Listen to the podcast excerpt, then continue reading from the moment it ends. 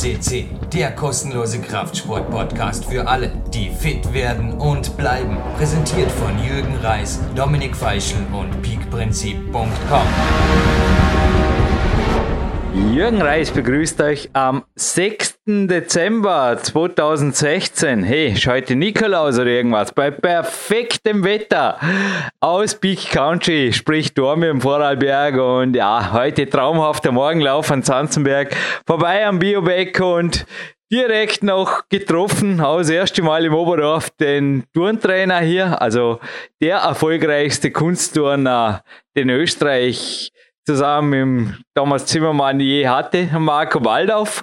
Und ja, irgendwie gesetzte anziehungsmäßig, was gehört noch zu einem perfekten Ruhetag, außer dass ich jetzt vorne in der Bücherei war und eine Morgenmeditation gemacht habe, einen Vorabspann zu moderieren mit meinem Coach, Profi-Coach Sebastian Förster, aber ja, irgendwie hat der Tag einen gewissen Flow, Sebastian. Es geht dahin. Ja, auch erstmal herzlich willkommen an alle PowerQuest CC-Hörer. Ähm, ja, gewisser Flow auf jeden Fall. Ich glaube auch, äh, Wetter ist bei uns jetzt gerade hier in Oldenburg auch wirklich perfekt. Strahlender Sonnenschein und noch alles weiß vom Frost auf dem Boden. Und haben wir heute auch schon frische, frische Luft genossen. Und ja, jetzt äh, haben wir heute natürlich auch noch einen super ähm, Studiogast bzw. Interviewpartner, den du da an Land gezogen hast. Ein zweites Mal übrigens. Und ja, Gesetz der Anziehung, du hast halt Turner getroffen, also es handelt sich heute um den Turnsport vor allen Dingen. Ja, und den Trainer, ich sage jetzt einmal den Österreich, ja, was auch immer, auf jeden Fall, ja, auch in meinen Augen einer der besten Trainer, vermutlich, das kann man sicherlich sagen, vielleicht der beste, kann ich nicht urteilen, aber den Österreich je hatte. Warum hatte, das hören wir gleich. Aber ja, es geht genau. auf jeden Fall, wir haben die erste Sendung, die erste Goldsendung, soweit ich weiß, vielleicht ist es auch die zweite im neuen Jahr. Und warum wir das jetzt moderieren können. Ich würde einfach sagen, so rein faktisch kann man, glaube ich, über diesen Mann was berichten, was einfach, ja, eh schon Geschichte ist oder auch weiterhin Geschichte machen wird. Ich denke, der ist auch zeitfrei und wird seinen Weg gehen, ha? kann man so sagen. Lass du den Korken knallen und lass uns bitte wissen, wer heute der Goldstar in dieser Sendung ist, Sebastian. Ja, wir haben den Kunstturntrainer Laurens van der Hout heute zu Gast. Ähm, er war schon mal auf der 526 bei uns auf dem Podcast. Und ja, warum auch Geschichte insofern? Ähm, ja, er war eigentlich seit 2013 österreichischer Trainer, also bei den Frauen Kunstturnen, Kunstturnen tätig und jetzt ja seit oder nach Rio, ähm, wie ihr jetzt auch im Interview noch hören werdet, auch die Gründe hören werdet, ähm, nicht mehr österreichischer Nationaltrainer ist. Ähm, aber ich fand auch vor allen Dingen die Entscheidung, ähm, die dazu geführt hat, die Gründe, die zu dieser Entscheidung geführt haben, sehr nachvollziehbar und ich glaube auch, das passt zu ihm insgesamt, weil er schon ein sehr strikter Mensch mit klaren Vorstellungen ist. Ich glaube auch viel von seinen Athletinnen erwartet hat und gefordert hat und entsprechend ja auch für sich selber so handelt. Deswegen die Entscheidung aus meiner Sicht völlig nachvollziehbar. Ja, zudem mit 61 oder sowas denke, kann man einfach Entscheidungen treffen, die, ja, bin gespannt, was er in Zukunft macht. Seine Homepage übrigens, also das sich eigentlich auch verabschiedet, hat der Abschlussfeier gehabt, vor gut zwei Wochen, glaube ich, war es. Und die vanderhautcoaching.eu wird weiterhin, denke ich, auch vielleicht abgedatet und da steht zum Beispiel auf der Coaching-Seite, er bietet Betreuungen an, ähnlich wie auch bei dir, Sebastian, für Einzelsportlerinnen, Sportler, Teams, Trainer, Sportverbände. Und wie er im Interview sagt, dort ist es auf jeden Fall erreichbar. Oder beim Buch der Gesichter, aber dazu hören wir gleich noch was. EDP, es darf perfekt sein. Wir starten in diese Sendung ohne Nationalhymne ab vor dem Interview lachend abgewunken. Er hat gesagt, lass den Unsinn, Jürgen. lass uns moderieren. Und eine kurze Geschichte noch von mir. Es darf wirklich perfekt sein. Also wir sind hier zwar, wir schwärmen auch von der Sonne und vom Peak Country und auch bei uns gibt es eine Facebook-Präsenz, wo es jetzt auch das Posting natürlich mit dem Laurenz gibt, mit dem Foto, das er uns noch zur Verfügung gestellt hat. Aber in den ersten Minuten, da habe ich die Anak verhufen, die auch aus seiner Gegend stammt, ursprünglich Weltmeisterin bezeichnet, sie ist dieses Jahr Jugendweltmeisterin worden. Hat allerdings die letzten zwei Weltcups gewonnen und wurde Vize-Weltmeisterin, also auch nicht vom Pappe. Aber nochmal, es darf faktisch perfekt sein. Und Sebastian, wir hören uns noch in einem kurzen, faktengeladenen Abspann und ich freue mich drauf. Und jetzt ihr zuerst schon mal ein Interview genießen, das glaube ich wieder ja, einiges zum Mitschreiben hat, vermutlich auch für viele zum zweimal anhören, ist viele Fakten aus dem, vor allem aus dem Lifestyle eines Hochleistungssportlers oder einer Hochleistungssportlerin in Laurens Fall kommt, die er betreut. Und ja, Sebastian, ich glaube, lassen wir die Sendung rein in den Podcast. Der Haut. Und somit sind wir im Hauptteil dieser Sendung. Laurens van der Haut, Haut ja zu meiner Rechten, das ist absichtlich falsch gesagt mit den Nachnamen, ist gar nicht so ohne, gell? die Anna Verhufen, junge Weltmeisterin meines Sports hatte ich ja kürzlich. Du kommst aus Holland? Diesem Teil der Niederlande, da gibt es ja verschiedene. Ja, okay, ich komme aus Den Haag. Okay. Das ist Holland und die, äh, dort unten sagen sie dann äh, Nieder Niederlanden. Aber für mich kein Problem. Wir haben den 24. Oktober und du bist in Nochdornbirn. Du hast im letzten Podcast auch erzählt, du bist relativ einsam hier. Du hast von deiner Frau erzählt, die in der Westschweiz wohnt und du, ja, dich zieht's wieder wo gehst du hin? An die Sonne oder du wanderst, nein, nein, ich, du wanderst aus? Ich fahre nach Hause. Meine Frau wohnt nicht in der Westschweiz, ist meine Tochter, aber ich fahre zurück nach Luzern. Du hast dort erwähnt, ich glaube, da war die ganze Familie in Luzern. Genau. Also der Hauptgrund ist persönlich, dass du sagst. Ja, schau, wenn man nicht mehr äh, zusammen wohnt, äh, dann muss es auch Sinn machen. Und ich habe bemerkt, dass nach vier Jahren unglaublich gute Arbeit. Ähm, Gewaltig. Ja, äh, ich bemerkt habe, dass meine Einstellung zum Spitzensport nicht übereinkommt mit äh, der großen Teil von Österreich. Es sind nur ein paar Menschen in Österreich, die wirklich Spitzensport machen und wir haben es gezeigt, wie es funktioniert. Und es hat sich einfach herausgestellt, dass, die, dass das in Österreich nicht gewünscht ist. Und dann ist das nicht böse, ist das auch nicht gemein. Äh, dann muss man sagen, okay, äh, ist legitim, aber dann bin ich nicht der richtige Mensch für euch. Und dann habe ich beschlossen, nein, das, ich muss noch vier Jahre arbeiten und ich möchte dann auch mit Spaß arbeiten und ähm, dann bringt es auch nicht, dass ich hier in Österreich wohne und meine Frau in Luzern und wir uns äh, nicht oft sehen. Und äh, das bringt es dann nicht. Da haben wir gesagt, nein, ich mache das nicht mehr. Es liegen so viele Hausaufgaben von dir vor mir, aber jetzt war gerade mein Hirn am Querdenken.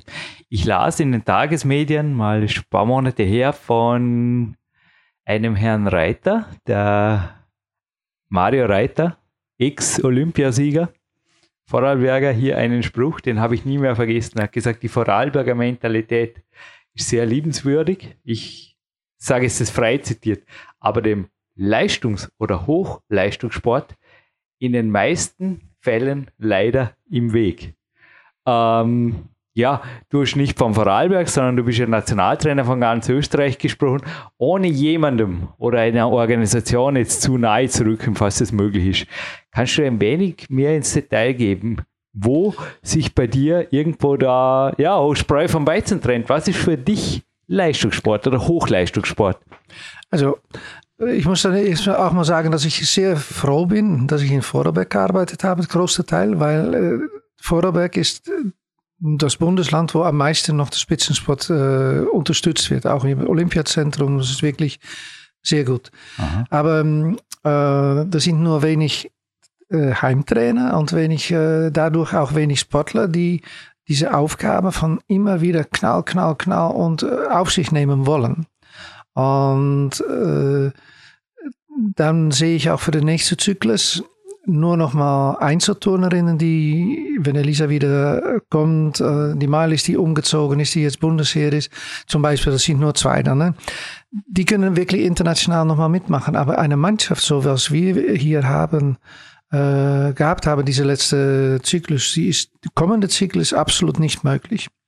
Jetzt, äh, die Zyklus nachher sieht es schon wieder besser aus, aber das dauert noch lang. Und äh, der Daniel hier, äh, Daniel Rexa, mein Kollege äh, mit seiner Frau und machen mit dem Nachwuchs hier auf jeden Fall sehr gute Arbeit. Und sicherlich in Österreich auch noch ein paar Plätze, wo gut gearbeitet wird, aber das wirklich das Beißen, wirklich von ich muss nochmal, ich will, ich knall, ich mach, das ist bei den Trainern nicht da und darum auch nicht bei den äh, Sportlern. Es sind wirklich nur wenig Trainer, die das machen und das ist nicht schlecht gemeint, weil die gehen auch jedes Mal in der Halle, aber was sehr oft in Österreich ist, und das ist auch nicht nur äh, jetzt, das war auch äh, bevor ich hier gekommen bin, weil ich kenne das österreichische Kunstturnen schon 20 Jahre. Man ist zufrieden mit ein paar Tricks, aber wirklich Kunstturnen, das ist nicht ein paar Tricks machen. Wirklich Kunstturnen ist Wum, stabilisieren und immer und nochmal und nochmal und nochmal. Nicht zufrieden sein mit einem guten Trick, aber mit Ausstrahlung, mit Stabilität. Und ich gebe ein Beispiel. In 2013 habe ich äh, nach der EM gewarnt in einem Rapport, bitte, die finnischen Mädchen, die haben ein äh, Niveau, was höher ist vom Schwierigkeit als Österreich. Wenn sie das stabil bekommen, dann sind sie besser. Nur haben wir unser Niveau äh, erhöht mit den Mädchen und mit den Turnerinnen und wir sind stabiler geworden. Und das haben die Finnen verpasst, darum sind wir besser geworden. Daniel Rexer, kleiner Tipp, war übrigens auf Podcast 544, also wenige, ja, 20 Wochen gut nach deinem eigenen Podcast hier, dem Premierenauftritt bei PowerQuest C 526. Ist der zweite Interview auf einem Internet-Podcast, oder? Ja. Bist du, würdest du sagen, Medienjoy, mediendezent? Ich lese immer wieder von dir, was ich auch in der Halle ich sage nur, im Englischen gibt es das Real Deal, äh, was ich in der Halle von dir auch mitkriege. Du bist ähnlich wie der Daniel, glaube ich, kein unbedingt jetzt Meister der großen Worte. Jetzt schon, wenn mhm. du sprichst, natürlich. Aber du wirkst oft freundlich. Beschreib uns, wie du die Mädchen trainierst. Denn es war auch im ersten Interview in der 526 die Woche von grünen Wochen und sehr wohl auch von Zuckerbrot und Peitsche, wie man im deutschen Sprachgebrauch sagt. Aber die Härte, die du jetzt eben auch erwähnt hast, die wenige Mädchen mitmachen, das kriegt man eigentlich als Beobachter von dir in der Halle gar nicht so mit oder erklär uns das. Wo kommt die zum Vorschein? Bei den Wettkämpfen? Nein. Natürlich nicht. Nein, nein, nein. Ähm, manchmal in so einer langen Karriere, als ich äh, gehabt habe, ich bin jetzt 35 Jahre Profitrainer und äh, bekommt man auch mal Komplimente, die, die wirklich das sagen, was, äh, was man macht. Ich habe von Turnerinnen, äh, Seniorinnen, und da spreche ich darüber gesagt, äh, gehört, äh, du bist der härteste Trainer, den wir gehabt haben, aber du bist lieb. Ja. Ich sage, das ist das Wichtige. Und Elisa hat immer gesagt, du hast immer geschaut und hast immer gewusst, jetzt muss ich sie in Ruhe lassen, jetzt muss ich nochmal drücken. Und Malis jetzt, weil ich jetzt intensiv mit trainieren, sagt auch das Gleiche. Und was mich schon ziemlich äh, gestört hat letzte Zeit, dass in Österreich sehr viel gesagt wird von der ist faul, der macht nicht, der steht nicht dabei oder so. Äh, aber auf dem Niveau, wo wir arbeiten, das ist wie auf einer Universität. Auf einer Universität. Ähm, der Trainer, der dort arbeitet auf dem Niveau, muss schauen und muss sehen, wenn die Turnerinnen in der Halle kommen, an den Augen, an den Haaren schon, wie sie gemacht haben, das ist ein guter Tag oder jetzt muss ich äh, arbeiten. Und dann war das letzte Woche, fand ich das noch sehr witzig. Ähm, die Iria Metzler, aber auch meine Sportdirektorin hat gesagt, ja, weißt du, man kann das nicht erklären, wenn man das nicht selber erlebt. Wenn man nur von außen schaut, dann denkt man, da wird nichts gemacht. Aber wir haben die beste Ergebnisse. Also irgendwie wird trotzdem etwas gemacht. Ja. Und das ist, ich bin nie das gewesen, äh, so in der Arena auf dem Podium stehen. Jetzt bin ich da, schau mal, welch ein guter Trainer bin ich. Ich habe immer die Sportlerin, Fußball. immer die Sportlerin im, im Vordergrund gesetzt. Und äh, der Job, den ich jetzt auch übernehmen werde, äh, wird genauso sein, noch, noch mehr im, in der Background helfen von anderen Trainern und äh, Turnerinnen, um besser zu werden, aber nicht ich selber. Sorry, ich wollte jetzt übrigens keine Sportart irgendwo beleidigen, aber es gibt Sportarten, glaube ich, wo die Trainer sehr wohl absolut in der Öffentlichkeit stehen. Und du hast gesagt, du ziehst dich ein wenig in den Hintergrund zurück. Darf man ein, zwei Details wissen über deine Zukunftspläne? Ja, ja, also ähm, es ist so, dass ich bin in Verhandlung mit äh, einem Land und wenn das hier äh, ausgesendet wird, dann hoffe ich, dass es klappt, äh, werde ich in Finnland äh, helfen, aber nicht als Nationaltrainer, als ich bin angestellt für ein Olympisches Komitee und werde dort äh, den Trainer helfen, besser zu werden, dass sie stabiler werden und, und das, was ich gemacht habe, bevor ich auch hier gekommen bin, wenn mal Probleme sind, okay, dann bin ich da und ich helfe. Und äh, wenn es dann wieder läuft, dann bin ich auch zufrieden. Du hast vorher ganz was Interessantes gesagt, und das kannst du nicht wissen. Vor eineinhalb Stunden habe ich hier einen Vorabspar moderiert für einen jungen Österreicher, dessen Vater ihn sehr gut trainiert. Und bin jetzt heute ziemlich viel am Querdenken hier. Dr. Robert Ernst verursachte auch eine der jüngsten Weltmeisterinnen, die jüngste Weltmeisterin meines Sports. Und sie hat mal gesagt, oder besser gesagt, er auch, das haben sie unisono gesagt in einem Interview, soweit ich weiß, der Papa schaut ihr in die Augen morgens, weiß genau, wie sie drauf ist und weiß genau, wie er sie trainieren kann beim Vater denke ich, ist das was, was ja mit ein bisschen, ich bin kein Vater, aber kann man vorstellen, dass man da in das Kind irgendwo hineinwächst, wie es sich verhält und wie man halt die Augen am Morgen sieht. Ist das beim Trainer, ist das Begabung oder ist das Alarm? Weil in, in meinen Augen ist das oft, ich glaube, ganz eine wichtige Komponente. Das ist der Hauptgrund auch für Verletzungen im Training oder widersprich mir. Dass einfach Leute an den falschen Tagen zu Höchstleistungen, möchte gerne Höchstleistungen gepusht werden, nur weil es im Kalender steht. Genau, genau. Wir arbeiten mit Menschen. Und wir arbeiten mit Menschen oft dann noch in der Pubertät, die es schon unglaublich schwierig haben. Und dann ist es an uns, äh, uns selbst manchmal zurückzunehmen. Manchmal dann möchte ich auch viel mehr. Dann sage ich, ey, komm, nochmal. Aber dann sehe ich, nein, nein, das ist nicht, wenn ich jetzt drücke, dann bekommen wir wieder Unfälle. Und mein Ziel ist es, dass die Mädels so selbstbewusst sind und so selbst nachdenken, dass sie das auch sagen. Und ich bin eher böse, wenn sie mir nichts sagen, dann wenn sie es sagen. Weil ich weiß ganz genau, wer eine Memme ist und wer keine Memme ist. Bei Elisa musste ich immer, Mann, ich sehe doch, dass du Schmerzen hast. Weil die war viel zu hart für sich selbst. Ja. Und ähm, das ist das Leben so. Aber ich habe, weil ich jetzt umziehe, bin ich auch alle Sachen reorganisieren, zu Hause natürlich. Und dann habe ich nochmal wieder gesehen, in 1982 mit, habe ich meine Abschlussprüfung von Coaching vom National Olympisch Komitee von Holland gemacht, mit einer Arbeit über das Verhältnis zwischen männlichen Trainer und äh, Frauensportlerin. Mhm. Das war in 1982 schon. Mhm. Das ist, weißt du, das ist Begabung. Und wenn man will, lernt man jeden Tag. Aber ich wollte noch etwas Wichtiges sagen. Dass ich, ja, dass ich jetzt weggehe aus Österreich, hat nichts damit zu tun, dass ich eine schlechte Zeit gehabt habe oder nicht. Wir haben super Ergebnisse gehabt. Wir haben die, die Mannschaft von 2014. Das ist die beste Mannschaft, die äh, Österreich je gehabt hat. Und das wird sehr, sehr lange dauern, bevor sie so eine Mannschaft wieder haben. Also ich habe riesig Spaß gehabt. Wir haben fantastische Ergebnisse gehabt.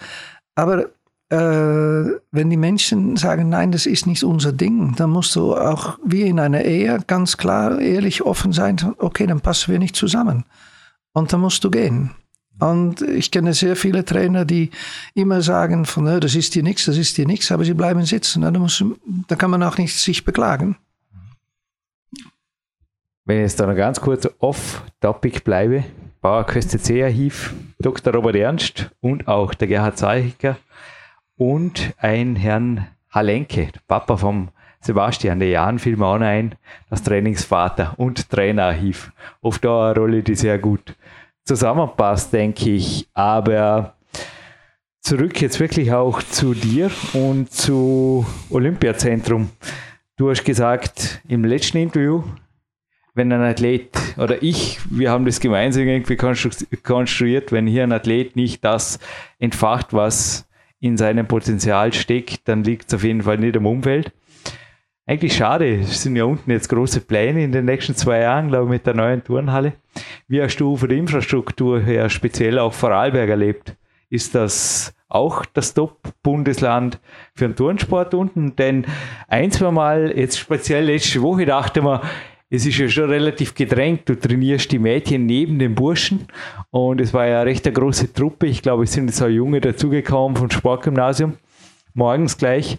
Wie ging es dir unten ist das mit ein Faktor, dass du weggehst? Hoffentlich nicht. Ja, eindeutig ja. In zu wenig Platz. Äh, zu wenig Platz und äh, äh, die letzten Jahren äh, hat sich das verschlechtert. Auch hier in Vorarlberg. Es ist äh, eine super Atmosphäre, aber es ist nicht mehr Spitzenspot. Man okay. kann in dieser Halle, so wie es jetzt ist, keinen Spitzenspot machen. Und ich, äh, da sind viel zu viele Leute, das hast selber gesehen. Und Elisa ist manchmal ja. weinend aus der Halle gelaufen, weil sie einfach nicht trainieren konnten, äh, weil es zu viele Leute da sind. Also das ist richtig, ja, auch, weil ich wollte wirklich bis 2020 bleiben, aber ich habe gesagt, nein, da habe ich keinen Bock da, darauf. Ich hoffe, Elisa, wenn sie das hört, hat mir inzwischen verziehen. Ich habe letzten Herbst mal ihre Anlaufbahn gekreuzt beim Gang ans Campusboard rüber. Inzwischen habe ich die Benimm dich Regeln in der Turnhalle wieder und wieder gelernt. Also es ist wirklich nicht so einfach, wenn da nicht jeder auf sich aufpasst und ja, auch äh, kurzes Querthema. Smartphone bei Athleten und Athletinnen sage Gott sei Dank unten kein Thema. Ist das für dich, weil es ist eine Zeit, die, und speziell Mädchen sind natürlich bei sozialen Medien erstes Mal in der IT eigentlich jetzt auf Gleichstand mit den Burschen. Also die sind da mindestens genauso aktiv. Ist das kurz Off-Topic, aber ist das für dich auch ein hm. Thema oder einfach Nein, kein also Thema in der Halle? In der Halle, äh, in der Halle nicht. Äh, es ist mal, wenn Sie etwas schnell schreiben müssen, wir einen Bericht machen, aber normalerweise ist das nicht. Es ist bei mir zum Beispiel im Trainingslager verboten, beim Essen mhm. Handys dabei zu haben. Das ist verboten. Okay. Aber äh, wenn jemand die ganze Zeit äh, am Handy sein würde, dann ist es natürlich fertig. Aber das, das machen die nicht. Ich, ich habe da nie etwas gesagt, aber es ist für denen normal. Also. Ich habe auch im Sommer gesehen, da hatten sie trainingsfrei und sind alle miteinander. Ich fand das super. In die, in die Ahe, in den Fluss rüber, ja. haben die Füße gekühlt, haben da ein wenig Yoga und Kneipen gemacht. Und na, wie du es sagst, die Atmosphäre ist gut. Können wir das vielleicht mit einem positiven Appell auch in die Vorarlberger Sportpolitik abschließen, dass die Halle einfach her muss und vielleicht kommst du dann sogar wieder. so da, weißt du, wenn, wenn, man, wenn man die gleiche Anzahl Turner und Turnerinnen hätte, ja. mit einer größeren Halle und besser verteilt, dann, dann sieht es schon ganz anders aus. Okay. Also Olympiazentrum super, Absolut. Touren, ich habe in du hast ja auch von Athletiktraining ja. lesen und ich glaube, die regenerativen Maßnahmen. Ist absolut oder? Äh, hervorragend. Saurer, was will man mehr? Ist Sorry. hervorragend. Ich habe in 35 Jahren auch noch nie so gut mit äh, Sport äh, Olympiazentrum, mit Sport äh, Service zusammengearbeitet. Das ist wirklich einmalig. Und das ist, sind natürlich immer die Sachen, die man gegeneinander abwiegt. Äh? will ich das noch, will ich das nicht, aber in die, dieser Halle ist so viele Leute und dann ist immer Lärm und dann äh, es ist kein Spitzensport-Atmosphäre. Und ich weiß auch, das ist äh, mein Kollege Daniel, die auch wirklich Spitzensport machen möchte, äh, die ich auch wirklich unterstütze, weil das ist wirklich gut, äh, beklagt sich auch darüber. Ne? Das mhm. sieht das auch so, dass mhm. es zu viel ist. Mhm. mhm. Zu viele Verletzungen im Turnsport? Fragezeichen. Oder ist das normal? Oder war das nur meine subjektive Wahrnehmung, dass sowohl bei den Burschen als auch bei den Mädchens? Wobei, es verteilt sich natürlich und die Verletzungen sind nicht halt immer gleich schwer. Wie siehst du das letzte Jahr? Also in meinen Augen im Vorarlberg ist mir schon aufgefallen, ist einiges passiert. Ja, bei, bei mir Oder ist auch es, Ende äh, letztes Jahr natürlich schon mit Michael Fusenecker. Ja, gut. Ähm, bei Michael ist es äh, so, die hat ein Pech gehabt einfach. Mhm. einfach ganz klar Pech. Und äh, so wie Elisa auch, was äh, in ganz Österreich äh, beim Frauenturnen mhm. ne, äh, mich auffällt, dass da viele Verletzungen sind, weil ähm, sie wollen das Niveau erhöhen. Sie müssen das auch von mir als Nationaltrainer, aber die okay. Grundlage, die physische Grundlage ist nicht da. Und das kommen wir wieder zurück bei dieser schnell, schnell ein paar Tricks lernen. Okay und nicht voll äh, trainieren. Liegt das eventuell auch an der Trainingszeit? Also ich habe jetzt zum Beispiel ja. letzten, ich habe mit dem Mädchen, neben dem Mädchen aufgewärmt, aber ich persönlich merke jetzt klar, ich bin auf 40, aber im Winter merke ich einfach extrem, dass ich viel, viel, viel Zeit brauche zum Training, um sicher dann irgendwann am Campusport zum Beispiel ans absolute Limit zu gehen oder das Limit meiner Finger zu gehen, mhm. dass das eine halbe Ewigkeit braucht. Ich denke, die Turner sind allerwenigsten, die überhaupt sehe, die sich die Zeit nehmen. Dennoch passiert was, aber zurück zu meiner Frage, liegt es eventuell auch an der gekürzten Trainingszeit oder wie du es eingangs gesagt hast, dass Österreich einfach sagt, na, na, da Training maximal zwei Stunden und dann muss der Tag weitergehen oder wie? Nein, nein, nein, nein, nein. Äh, ich finde, ähm, manche Leute haben zu viel Zeit in der Halle. Aha. Zu viel Zeit. Interessant. Dann höre ich hier von, ja, ich bin 30 Stunden in der Halle, ja, aber es geht um die Qualität. Und ja. äh, ich bin dafür, weniger in der Halle zu ja. sein, intensiver. Das ist viel besser für den Körper. Aber ja. danach kannst du auch noch draußen etwas machen und studieren. Und, äh, und das ist in Österreich äh, bei verschiedenen, nicht bei allen natürlich, aber verschiedenen äh, Kollegen wirklich, ja, wir sind Profi, und wir sind 30 Stunden in der Halle. Aber das ist nicht nur das. Hè? Mit 15 Stunden kannst du es natürlich nicht schaffen. Aber, aber in Kunstturnen. Äh, aber zum Beispiel nehmen wir einen Elisa. Wenn sie jetzt wieder gesund sind und sie trainiert dort 21 Stunden, 22, aber voll dabei. Wenn sie dann da ist, dann ist sie auch da. Dann reicht das. Ja? Dann reicht das. Und du brauchst nicht 30 Stunden. Ich habe nie, nie in meiner Karriere mehr als 25 Stunden trainieren können, weil ich bin immer in Länder gekommen, wo es Probleme gab.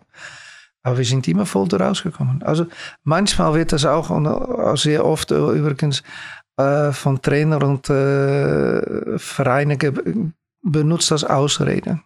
Mhm. Ja, wir können nicht mitmachen, weil wir haben, die Schule macht nicht mit. Oder, ja, da musst du kreativ sein. Oder du musst die Ziele hinunterstellen. Man muss nicht Ziele äh, setzen. Wenn, wenn wir von Österreich sagen, wir wollen unter die erste Zwölf der Welt mit, äh, mit der Mannschaft, dann bist du selber ein bisschen balla weil das kannst du nicht schaffen. Und dann bist du immer frustriert. Mhm. Also, und das, dann muss die, die Ziele müssen realistisch sein. Und dann wird das Leben auch viel einfacher. Mhm. Wichtige Ansagen. Aus einem Buch, nenne es den Titel nicht, den Namen auch nicht, tut nichts zur Sache. Habe ich was entnommen, ähm, ja, warum eine Nation in einem Sport stärker ist als die andere. Und der Autor hat gemeint, ja, vielleicht ist die eine stärker, weil sie trainieren dann hart, wenn es hart zum Trainieren ist und sie regenerieren hart, wenn genau. hart zum Regenerieren ist. Ich gebe dir absolut recht, eigentlich auch in meinem, also es, es ist ja das Turnen interessanterweise sagen ja auch viele Klettertrainer, ist ja am ehesten eine Sportart, die dem Klettern noch nahe kommt, vor allem was auch die Trainingsqualität angeht und wenn man eigentlich, das hatten wir jetzt auch bei Max Rudiger, wer es nachhören will, wenn man die eigentliche Trainingszeit auf das wirkliche Klettern jetzt reduzieren würde, würde man nicht einmal auf die Hälfte kommen. Das ganze andere ist einfach Prähab, Rehab und natürlich auch, ich sage einfach, du an einem Ruhetag wie heute, da im Moment habe ich das Ziel, so zwei bis drei Stunden im Wald zu sein pro Tag. Eineinhalb habe ich heute schon, der Rest folgt nachmittags, das ist schon Ruhetag. Wie, ja, wie siehst du die Zeitverteilung? Weil es geht ja dann dennoch auf die ja, nicht vorhandene Freizeit, für was auch sonst. Hast du da die Mädchen im Griff? Leitest du sie an oder verpflichtest du sie sogar zu ja, regenerativen Aktivitäten? Ja, also wir, sprechen auch darüber. Ne? Und sie machen selbstständig Sauna, sie machen auch mal Schwimmen, äh, gehen ein bisschen joggen, äh, im Winter natürlich Skifahren. Mhm. Das werde man äh, auch wirklich äh, nicht normal, wenn du Österreicherinnen verbieten würdest, Ski zu fahren. Äh, das, weil ja, dann könnte ein Unfall passieren. Ja, sie können zu Hause auch von der Treppe fallen, stürzen. Also bei Elisa war es ein paar Mal jetzt so, dass ich dann ihr Vater angerufen habe und gesagt von, du Dietmar, äh, Elisa hängt ein bisschen durch. Du musst mal etwas machen, Skifahren. Die sind äh, im Wochenende einen Tag Skifahren gegangen und die ist Montag nach Hause im Training gekommen wie ein anderer Mensch. Mhm. Äh, man muss, wie du vorher gesagt hast, hart trainieren bedeutet auch genauso hart erholen. Weil sich dafür auch die Zeit nehmen. Genau. Weil sonst, genau. es gibt ja auch, es gibt ja deine grüne Wochen und es fiel mir wieder gerade ein, ein grünes Logo, bei dessen Messenger ich nicht bin und auch nicht sein werde, ein, wo ich nur das Gefühl habe, da, ich weiß nicht, was sie tun damit, aber da vergeigen ziemlich einige auch und naja, für mich ich bin nicht multitaskingfähig. Vielleicht geht es da anderen besser, aber ich persönlich brauche einfach, wenn ich am Regenerieren bin, ich sage immer, ich habe ein Homephone, kein Smartphone. Aber ja, jetzt zurück zu dem Mädchen, weil es ist ja derzeit ja schon, was heißt derzeit schon ein paar Jahre so, dass man zum Teil, also ich weiß nicht, wie es in eurem Sport ist, aber bei unserem ist es zum Teil schon auch von den Sponsoren und so weiter erwünscht, dass eine Sozial-Media-Präsenz professionell gepflegt wird und so weiter. Wie schaut es da bei euch aus und wie belastet das die Mädchen? Äh, die Mädels, die äh, als Nationalkader, die bekommen auch manchmal äh, Medienschulung. Ja, Gott sei Dank. Elisa hat das auch Hab ein paar Mal gehört, gehabt. Ja. ja. Und das ist auch schon wichtig. Und äh, wir haben Unterstützung auch von Maria Ull, die die Mädchen da auch sehr unterstützt, auch von wie, wie wie verkaufe ich mich eigentlich? Ja. Und äh, das ist, ist ganz in Ordnung. Aber äh, nochmal auch, weil ich möchte das wirklich ganz klar haben. Ich gehe nicht aus Österreich weg, weil ich böse bin. Überhaupt nicht. Ich, ich, ich gehe aus Österreich weg, weil die Mentalität von den Leuten sehr gut ist und ich habe sehr, sehr wohl gewohnt, äh, hier gewohnt. Aber ich gehe, weil ich noch eine Mission habe. Eine Mission ist noch vier Jahre. Ich bin 61, mhm. 61 und ich möchte eigentlich auch nicht mehr jeden Tag in der Halle stehen, selber mit den Turnerinnen. Äh, ich hätte es noch, ich kann es machen, aber ich möchte meine Erfahrung und wo alle Leute sagen, wo ich gut in bin, mehr zur Verfügung stellen als nur für zwei Turnerinnen. Und in Österreich ist es anscheinend nicht gewünscht. Dann muss man das akzeptieren. Strahlender Laurenz van der Haut, wirkst alles andere als böse. Nein, ah, ja, ich bin überhaupt nicht böse. Gegenüber. Nein. Aber ja, machen wir vielleicht gerade einen Sprung zurück ins vorige Jahr. Du warst in Rio. Ja. Was ich kann mir einfach vorstellen, das war fast schon Hollywood-reifer. Was war dieser Thriller, den ich nur hier im Olympiazentrum im Endeffekt über Mundmitteilung verfolgen durfte, aber es war eine der Gesprächsthemen natürlich. Ja. Hab selber noch, sie wollten ein riesen Plakat machen und irgendwie mit Elisa und mhm. so weiter, wenn ah, wenn, wenn, wenn, wenn. Und was war dann? Und in, in deinen Augen auch vorher, du hast gesagt, vor wenigen Minuten, Laurenz, sie war müde. Hat sich da was angekündigt oder hast du da was anderes gemeint? Oder war nein, das die nein, nein, sie, nein, sie war nicht müde. Sie war unglaublich topfit. Sie, war, sie okay. ist mal aus der Halle gelaufen, weil. Sie hatte Schmerzen, hast du gesagt. Sorry, nicht sie war müde.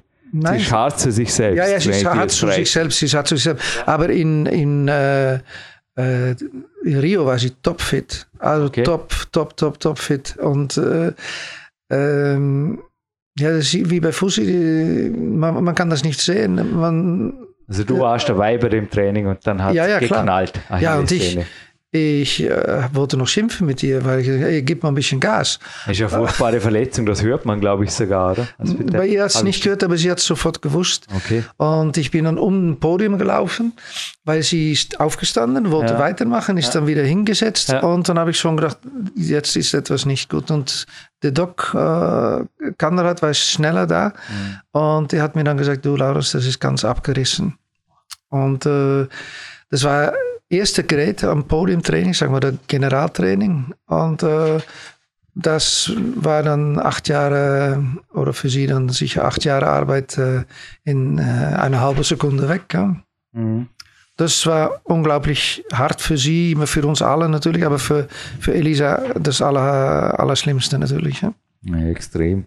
Wie war es dann für dich? Also Lisa Ecker, die ja selber im Frühjahr am verletzt war, mhm. Mittelfußknochenbruch habe ich gelesen, ja. hat da gerade noch den Flieger geschafft und hat im Endeffekt Chat gelegt, die ich zufriedengestellt oder wie war es dann? Nein, nein. Das war nein, wirklich ein Hollywood-Thriller, oder? Nein, nein, die Lisa Ecker war da, wir waren zusammen da. Die Lisa war auch die war schon vor Ort. Ja, ja, weil die Mannschaft von 2014 so unglaublich gut geturnt hat, hatten wir zwei, das Recht auf zwei Turnerinnen dort. Okay. Also Elisa und Lisa waren beide da.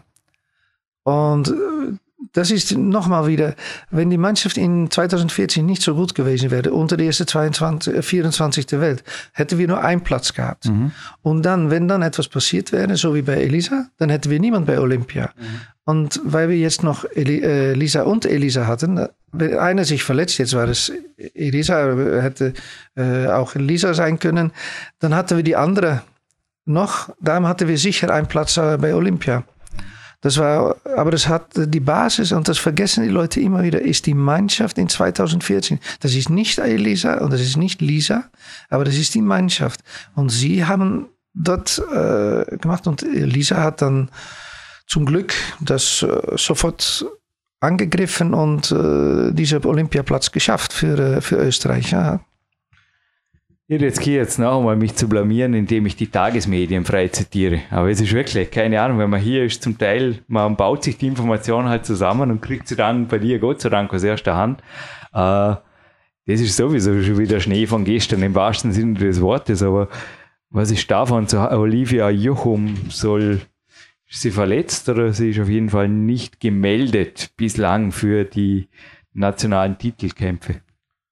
Äh, sie ist im Moment verletzt am, am Fuß, aber sie war, sie war nicht, nein, nein, sie war trainiert jetzt bei Daniel. Ja. Äh, das haben wir gesagt, von weil ich weggehe und ja. sie dann äh, ab August und die haben das dann untereinander haben die gesprochen. Da habe ich mich nicht äh, damit äh, befasst, weil Daniel ist verantwortlich und er entscheidet, was jetzt passiert mit äh, Olivia. Nein, ich frage nur gezielt auch, sind grüne Wochen Du hast ja letztens gesagt, mhm. die werden relativ spontan gemacht. Gibst du das eventuell auch, wenn sich so kleine Zwickerlein anbahnen? Mhm. Ist das ein Hauptgrund? Oder was ja. sind die, die drei Hauptfaktoren? Ich habe beim letzten Interview am Ende nach drei Erfolgsfaktoren gefragt und ich sage jetzt wieder, was sind so die drei Hauptfaktoren, wo du sagst, grüne Woche aber sofort? Lieber also heute als morgen. Mm, Start.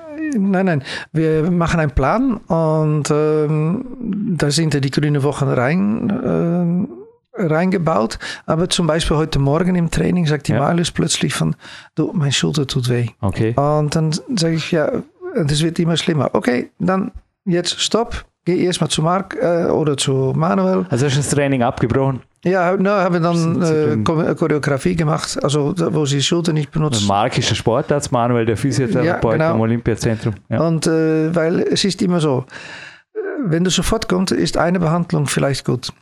Und wenn du länger durchmachst, dann brauchen sie sechs Behandlungen. Und wir haben jetzt noch zehn Tage für bis zu Staatsmeisterschaften. Ja. Und da muss man Mut haben, um zu sagen, okay, gut, dann machen wir ein paar Übungen weniger. Dr. Marc Sohn war übrigens auch in Rio und ja. er war auch bei PowerQuest CC. Also für alle, die ihn hier suchen und da noch was anhören will. Hey, Laurenz, jetzt ist jetzt wirklich fast schon off-topic. Im Endeffekt ist es eine Lachnummer. Der Klaus, ein deutscher Unternehmer und Coach, das war so witzig. Ich habe ihm ein wenig was über Sporternährung beibringen dürfen und auch eben geschwärmt, wie die Athleten hier am Buffet im Endeffekt sich selber nehmen können und so weiter, wie Sportler gerecht ist. Und eine Woche später hat er mir was geschickt und bitte um Stellungnahme, Jürgen Reis. Äh, da hat, ist das eine Zeitungsseite oder gab es sowas bei den Turnerinnen auch? Da hat anscheinend zum Beispiel ein australischer Badmintonspieler für Aufsehen gesorgt, nachdem er in den sozialen Medien, wo er sonst äh, Junkfood-Mahlzeiten vom McDonalds gepostet hat, die wahrscheinlich für eine ganze Footballmannschaft gereicht hätten. Also anscheinend 27 Cheeseburger, 40 Chicken McNuggets ließ ich da, 12 Eis, eine Cola Light. Sein Kommentar, nun ist es Zeit, wieder etwas Junkfood zu essen, nach Monaten von gesunder Ernährung. Mahlzeit, ja. Gab es sowas? War das Thema? Ich kann mir einfach nicht vorstellen, fliegt man nach Rio und dann isst man sie. Also, ich, boah, nein, mir, mir wurde schlecht. Das ist, ist das, das ist bei, Hintergedanke. Das ist bei Turnerinnen überhaupt nicht. Das kann, äh, überhaupt beim Turnen, nein, den Herren. Das kann, kann man, nachher gehen, mal ein Eis essen oder, ja, klar, oder ein Stück Kuchen oder irgendwo ja. so etwas. Aber wenn du ein bisschen normal bist, dann weißt du, dass du solche Sachen nicht machen kannst. Ja, Olympia, ich meine, da bereitest du vier Jahre drauf ja, genau. vor. Und, dann und, und auch wenn es, wenn er dann vorbei ist, gut, dann nimmst du mal ein oder zwei Kilo zu oder so. Oder doch nicht, dass das schlecht ist. Nein, das ist, das ist wirklich Blödsinn. Ist eine gute, eine gute McDonalds-Werbung, habe ich mir gedacht. Gute ja, Zeitung. genau. Ja. Also könnte auch für andere. Wir nennen hier übrigens, wir sind werbefrei. Natürlich sind wir werbefrei. Vor allem für, also vor allem für Fastfood Companies. Ich sage nur das. Aber danke, dass man das auch, dass ich da von deiner, ich habe dem Klaus nur gesagt, ich werde mich auf, aus erster Hand erkundigen. Habe das dann auch am Olympiazentrum unten getan, aber danke, dass du dich hier anschließt mit, dass es an sich kein Thema ist. Ja, Laurenz, ich denke, es war ein tolles, tolles Interview. Wo siehst du im Endeffekt, wer übernimmt das jetzt wirklich in Österreich für dich und welche Tipps würdest du diesem Mann geben, damit er, ich denke, der Kuhn ist groß genug für alle, damit er einfach noch erfolgreicher sein wird. Wer ist übrigens der neue Nationaltrainer, wird gewählt? Weiß ich nicht. Das ist nicht mehr meine Sache. Das ist der ÖFT, die hat äh, äh, Annonce international gemacht. Aber besteht Hoffnung in Österreich oder kannst du sagen dem Mann gleich, du, ich wünsche dir alles Gute? Ich habe es nicht geschafft und ich bin der Beste. Bist du? Nein, so, so, so ist es nicht. Jeder hat seine Art und vielleicht kommt jemand, äh, der der anders denkt. Und, ja, ich sehe es so, dass du wirklich das Beste bist, was dem Tourensport passieren konnte, weil ich habe dich die letzten Jahre immer wieder hier gesehen und über trotz kleiner Verletzungen und es war einfach in, in summa summarum warst du der Mann hier. Aber wenn jetzt wirklich ein Nachfolger kommt, was würdest du ihm raten, um einfach den Damentourensport in Österreich, ich weiß nicht, was lässt sich ja. dazu sagen, Laurenz? Also für mich ist es sehr schwierig, weil, äh, wie, wie gesagt, jemand, der äh, kommt oder äh, wir sind nicht rassistisch, könnte auch eine Frau sein. Ne? Hey, auf jeden Fall. das, äh, die, die muss hier seine eigene Idee machen und seine eigene Sache machen. Das ist äh, ja, vielleicht kann er sich besser anpassen an die Mentalität von Österreich und dass es dann besser läuft. Das kann gut sein, das weiß ich nicht. Das, äh, wie gesagt, jeder hat seine eigenen Fähigkeiten und die soll die, das soll auch frei von, von einer Meinung von mir soll jemand anfangen können und machen. Es ist nicht mehr an dich, an mich, äh, wenn ich weg bin, um dann zu sagen, ihr müsst es so und so, so und so machen, weil das, das ist nicht, das wäre nicht normal, das wäre nicht gut. Ich habe meine Arbeit gemacht. Ich denke, dass wir alle zusammen sagen können, dass wir mit dem Team was wir hatten, und das ist vor allem meine Sportdirektorin Eva Pötschacher, äh, geschafft haben, äh, ist absolut unik und, und eine super Klasse. Mit, äh, auch die Turnerinnen und ein paar Heimtrainer haben das mitgemacht. Aber wir haben auch unglaublich viel, und das hat sehr viel Energie gekostet, ähm, Gegenwind gehabt, äh, gehabt von gerade die Leute, die gerade dabei sein wollen, eine schöne Zeit haben, aber wo das Ergebnis egal ist. Und die das dann auch nicht verstanden haben in Spitzensport. Und statt das zu unterstützen, haben die sehr viele versucht, um das, was wir aufgebaut haben, kaputt zu machen oder schlecht zu reden. Das ist schon traurig in einem Land, wenn das äh, so passiert. Und äh, das ist auch einer der Gründe, dass ich gesagt habe, ja, ich brauche das nicht. Hm alle, die sich die Erfolgsgrundsätze aus Laurens Sicht von der Elisa anhören wollen, das ist gleich in der letzten Minute des 526er Gold-Podcasts drin und ich stelle jetzt wieder eine fast positive Abschlussfrage, also fast Abschlussfrage. Ja, Detail am Rande hätte mich interessiert. Schlafdisziplin, Mittagsschlaf und so weiter. Äh, sind da die Mädchen eigenständig oder gibst du auch Tipps oder greifst du ein? Ich habe heute, wie ein Murmeltier, ich habe fast elf Stunden Schlaf gebraucht. War wieder mal ein Hammertag gestern und dementsprechend. Nein, das, das ist alles eigene Verantwortung. Regelt sich. Regelt sich. Und ja. allem, wenn ich mal ein SMS bekomme, abends um halb elf oder um elf von einer okay. Juniorin, sage ich von, äh, ich glaube, es wäre schon Zeit, dass du dort schlafen solltest. Okay, so. Aber weiter nicht, nein, nein. Danke. Was machen für dich die drei Erfolgsfaktoren? Jetzt wird es tricky, machen wir Doppelfrage. Eines Turntrainers aus? Und was sind die drei Erfolgs-, also worauf sollte eigentlich so ein eventuell auch dein Nachfolger Laurenz achten, damit er eventuell ja, jemanden entdeckt, der zukünftig Österreich noch stärker macht oder wieder entdeckt oder gibt es den schon? Gibt es sie schon? Schwierige Frage. Zweimal drei, kriegen wir das zusammen? Also, Der optimale Trainer, die optimale, optimale der optimale Trainer, denke ich, äh, auf dem Niveau, du musst immer sehen, du hast drei Sorten Trainer. Du hast den Nachwuchscoach, äh, Trainer, da hast du den Techniktrainer und den Coach. Hochleistungssport, Willi. Hochleistungssport, ja. Hochleistungssport. Und ähm, Nachwuchscoaches in, äh, in Österreich sind viele, sind gut. Ich weiß, weiß. Nein, nein, nein, wir bleiben beim High-End. Bei High-End, ne? Ein olympischer Trainer. Ein olympischer Trainer, der muss unglaublich ähm, gutes Verhältnis zu den Sportlern haben. Sie reinspüren, äh, reinspüren, was, äh, was sie wollen, wie ich gesagt habe. Wie sehen sie aus? Wie spüren sie? Wie laufen sie? Wie gehen sie durch die Halle? Dass du da auf ans spielen kann. Du musst ähm, die Dia- Dialog immer offen lassen. Nicht äh, eine sitzt in der Ecke, der andere, ich bin böse. Immer immer offen lassen. Das ist ganz schwierig für die Turnerinnen. Und immer sagen, du wirst zu Olympia. Ich bin da zum Helfen. Ich bin nur Hilfsmittel. Aber du willst das gehen, also du musst das machen. Das sind die drei für mich wichtige Sachen. Und der Turn-Olympionike oder die Olympionikin in Spee, wenn man das noch was, würdest du sagen, was zeichnet ihn oder sie aus? So aus deinen Beobachtungen bei Rio vielleicht. Äh, du meinst die Sportlerin, ne? Ja. Ja, also die genau das Was gleiche. zeichnet der Olympiasiegerin Eine? Olympiasiegerin zeigt aus realistische äh, Zielsetzung. Okay. Ähm, Olympiasieg. ja, okay. aber- Aber äh, die sich selber drücken können, Ja. aber auch wissen, wann sie Ruhe braucht. Sich drücken können, sich fordern können. Genau, Training. sel sie selber. Pushen. Äh, weißt du, in, ich weiß, das klingt äh, ziemlich hart, aber es ist wirklich so. Äh, warum kommt Österreich in sehr viele Sportarten nicht nach vorne?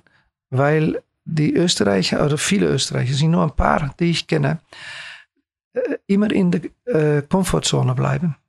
Und der Komfortzone bleiben kannst du auch, wenn du tausendmal etwas machst. Aber wenn du Grenzen verlegen musst, so wie Elisa das konnte, so wie Malis das kann, wie, wie Lisa Ecker, äh, das ist, ähm, das ist Spitzensport. Das andere ist für mich kein Spitzensport, weil es ist nur Sport auf einem höheren Niveau. Aber Spitzensport geht nur, wenn du in den Bereich von außer, außer dem Komfortzone bist. Und das ist für Trainer genauso. Wenn ich immer faul, äh, nicht mehr faul, aber wenn ich immer rumsitze und Ja. nicht sage nochmal, oder ich habe heute keinen kein, kein Bock, dann bin ich nicht in der, bin ich in der Komfortzone. Und das ist eine der Sachen auch, ich könnte locker, weil die österreichische Turnverband hat öfter gefragt, bitte bleibst du. Ich könnte locker bis 2020 bleiben und ein bisschen, ja, okay, gut, machen wir, geht halt nicht. Aber das ist kein Spitzensportcoach. Und ich, für mich. Und ich bin Spitzensportcoach und ich möchte auch aus dieser Kom- Komfortzone. Und ich möchte ich auch für meine Sportler und Sportlerinnen. Und sonst haben sie keine Chance. Ich muss das unterschreiben, was der ähm, Stoß, äh, der Mann mal gesagt hat. Österreich ist kein Sportland. Äh, außer Skifahren. Eben, das hat auch der Ja. Mario Reiter gemeint. Ja. Also Und das ist auch so. Ja. Das ist wirklich so. Das ist wirklich so. Und das ist jetzt nicht schlecht, das ist alles in Ordnung. Aber dann diejenige, die wirklich Spitzensport macht, machen will, muss dann gehen. Oder eigene Wege finden. Ja, aber das ist, muss auch die Möglichkeit haben.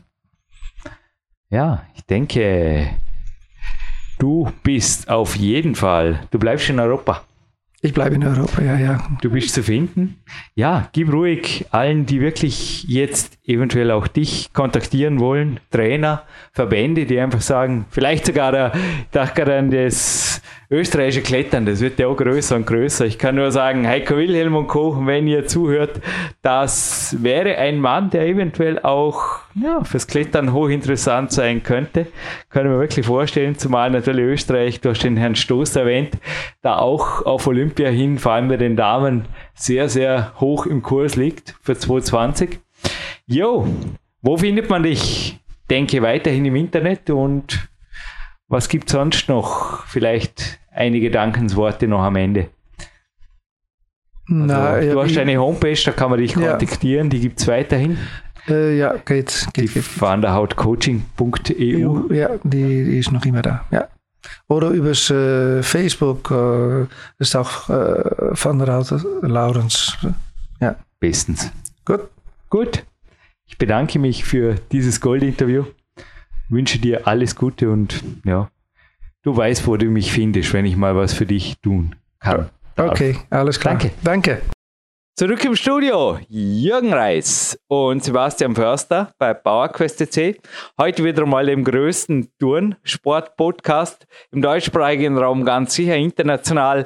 Hab vielleicht sogar der Sebastian irgendeinen Podcast gefunden, wo mehr Turner oder Turnexperten sind oder eben auch namhafte Sportler.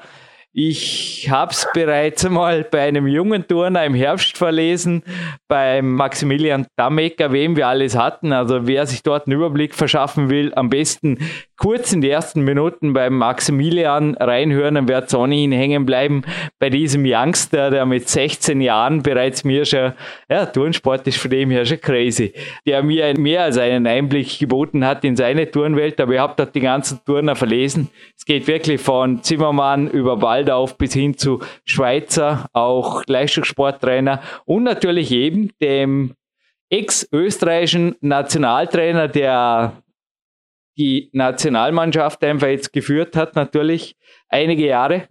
Und Sebastian, was war für dich so ein, zwei, drei, so zum nie mehr vergessen aus diesem Podcast? Also die Liste wäre an sich sogar auch länger, ähm, aber wir wollen uns ja auch meistens auf ja, ein bis drei Fakten vor allen Dingen ähm, konzentrieren. In diesem Fall, was ich vor allen Dingen, was für mich wieder herausgestochen hat, war auch so seine Professionalität, was er im Training erwartet, ähm, aber was auch das drumherum angeht. Und seine Aussage war ja, ähm, ich zitiere mal, wir müssen hart trainieren, aber noch härter regenerieren, ähm, wo er auch im Zusammenhang mit der Grünen Woche darüber gesprochen hat, dass er natürlich sehr viel im Training fordert, eine sehr hohe Qualität, auch die Intensität ist, äh, denke ich, gerade im Touren äh, enorm hoch. Ähm, aber er sagt halt auch, dass natürlich das entsprechend Gegenpart braucht, eben die Regeneration.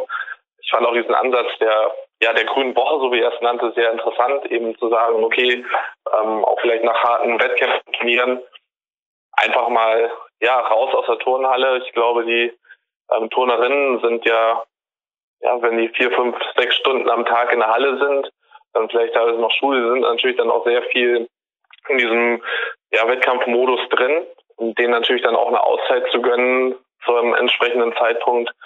Wir so, was ich jetzt im, im Boxen halt auch beobachtet habe, wenn die sich drei Monate auf den WM-Kampf vorbereiten, dann braucht die auch anschließend eine Pause. Also dann direkt wieder irgendwie voll ins Training zu starten, zwei Tage nach dem Wettkampf, äh, das würde nur dazu führen, dass die Leute ausbrennen.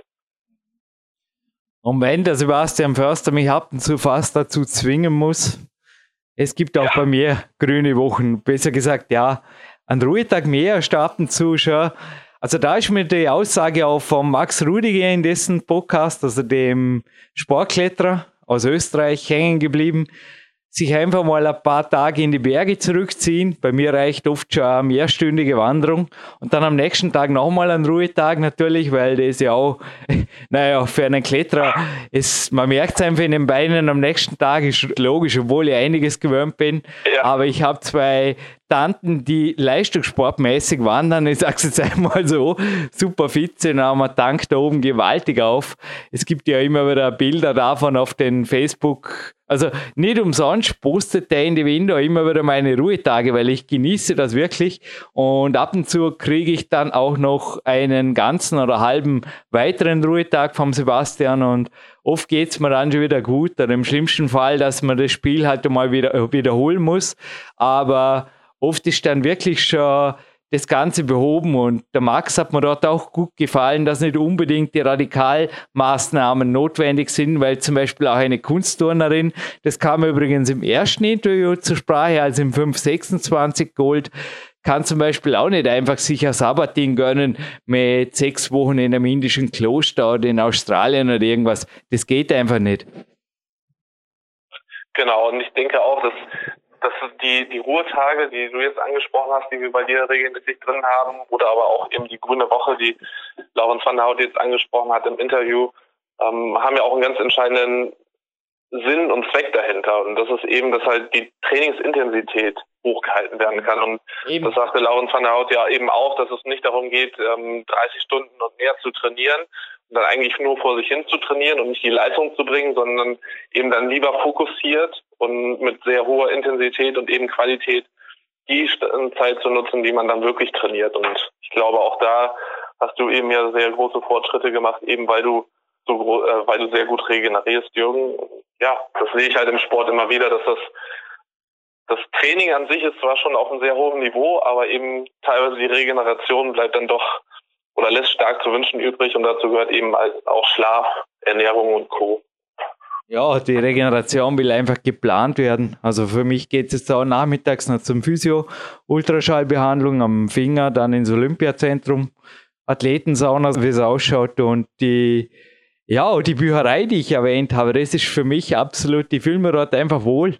Es können natürlich zum Teil auch Lerngeschichten ein wenig verbunden werden, aber Bücher sind für mich auch was seit der Kindheit, was einfach gewisse Ruhe hergibt. Und ja, ich habe wirklich auch jetzt ein bisschen recherchiert, wäre fast schon mal in Versuchung gekommen, so einen E-Book-Reader zu kaufen, aber das mit dem blauen Licht und so ist immer noch nicht letztlich geklärt, inwiefern selbst die neuesten und ich brauche das Ganze nicht. Mir reichen Bücher und dann, ja, da finde ich auch einen regenerativen Frieden irgendwo. Also der Max Rudiger zum Beispiel ist für mich dort ein absolut junges Vorbild, wenn es darum geht, dass auch er liest sehr viel. Laurenz liest auch viel, hat es sogar auf seiner Homepage als Ausgleich angeführt und hat uns, das bleibt unter Geheimhaltung, äh, wenn es okay ist, Sebastian, einen wertvollen Buchtipp gegeben als Coach.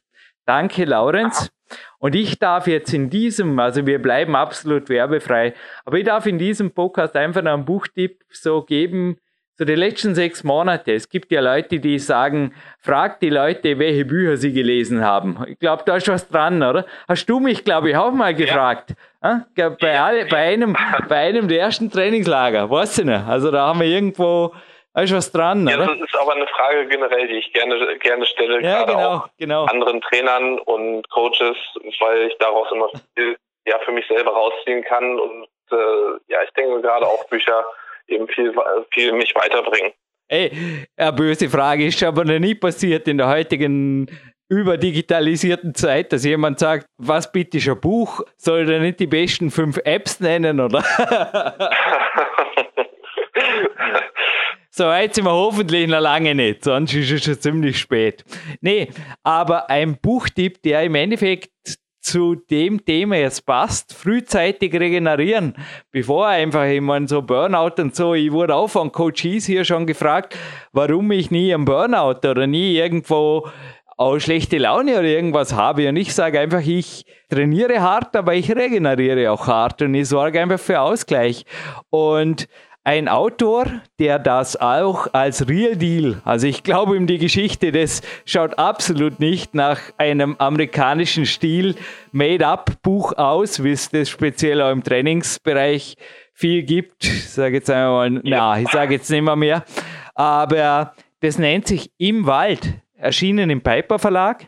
Schau sehr eine ansprechende, schlichte Aufmachung, kleines Büchlein und der Autor zieht sich jeden Monat so eine, ja, eine gute kleine Auszeit. Das ist, ich verrate nicht viel. Auf jeden Fall hat er einen Schlafsack dabei und hat das Notwendigste. Er zieht sich da in die Wälder zurück. Ich sage, ich verrate jetzt auch nicht wo. Es gibt ja auch Rezensionen dazu. Das Buch gibt es überall, nur nicht bei uns. Nochmal, wir bleiben werbefrei. Aber ich habe das Büchlein genossen auf einem Trainingslager und sage, es ist absolut, absolut, absolut lesenswert und vielleicht der eine oder andere Ansatz drin, speziell wenn so, ja, nein, ist kein Buchtipp für einen Laurenz, natürlich nicht. Aber wenn einfach so Zeiten anstehen, wo die Dinge sich ändern, da tut ab und zu einmal einfach ein Tapetenwechsel und sich irgendwo mal neu orientieren, tut gut. Übrigens, bei mir äh, steht ein Trainingslager an, hat aber nichts mit Neuorientieren zu tun. Also ich komme dann dem Trainingslager wieder hierher zurück, bin aber sicherlich energiegetankt und ja, es war auch ein Grund, dass ich Sebastians grünen Wochenplan übrigens akzeptiert habe. Schließlich will ich voll erholt ins Trainingslager. Also von dem her, ja, ab und zu war, glaube ich, jetzt fast ein Coach-Tipp. Lässt sich natürlich auch ein Wettkampf oder ein wichtiges Trainingslager danach als guten Grund ansehen, einfach mal eine Woche ja, moderat zu machen. Das heißt ja nicht, dass man nichts trainiert. Trainieren in dem Sinn kann man jeden Tag. Die Frage ist nur, was und wie hart und wie viel, oder Sebastian? Genau, das ist auch Sinn und Zweck des Ganzen. Und ähm, ich denke auch, eben gerade wenn Wettkämpfe anstehen ähm, oder wenn es halt auch Testwettkämpfe sind oder ein Trainingslager jetzt wie bei dir, ähm, das hilft halt einfach mal zu sehen, wie ich das Training steuern kann, um dann halt Leistung zu bringen auf Tag X hin gesehen. Und von daher haben wir es halt auch eingebaut und ein bisschen mehr Regenerationstage mit eingebaut. Aber ich glaube, auch die letzte Woche war ziemlich intensiv. Entsprechend äh, gehst du halt nicht mit wenig Training zum Trainingslager, sondern einfach nur ein paar mehr Trainings, äh, trainingsfreie Tage in Anführungszeichen. So, und jetzt würde ich sagen, bleibst mir du eventuell, geht das noch fünf Minuten am Telefon für ein, zwei Coaching-Fragen? Ja. Dann schaue ich, dass ich eventuell vor dem Mittag noch den Rudi Pfeiffer erwische. Also Homöopathie für mich halt immer wieder ein Weg, um die Regeneration auch zu fördern und ist meine persönliche Meinung. Ich würde sagen, ich empfehle noch kurz den Alternativmedizin EU.podcast zur ganzheitlichen Abrundung dieser Sendung. Ein Parallelprojekt vom PowerQuest CC, Partnerpodcast und verabschiede mich hiermit ich glaube, das war jetzt recht faktengeladen. An die frische Luft und die Sonne hinterher. Okay, Sebastian, und wir hören uns in Kürze im nächsten Vorabspann oder in einer eigenen Sendung. Danke. Danke auch und raus an die frische Luft.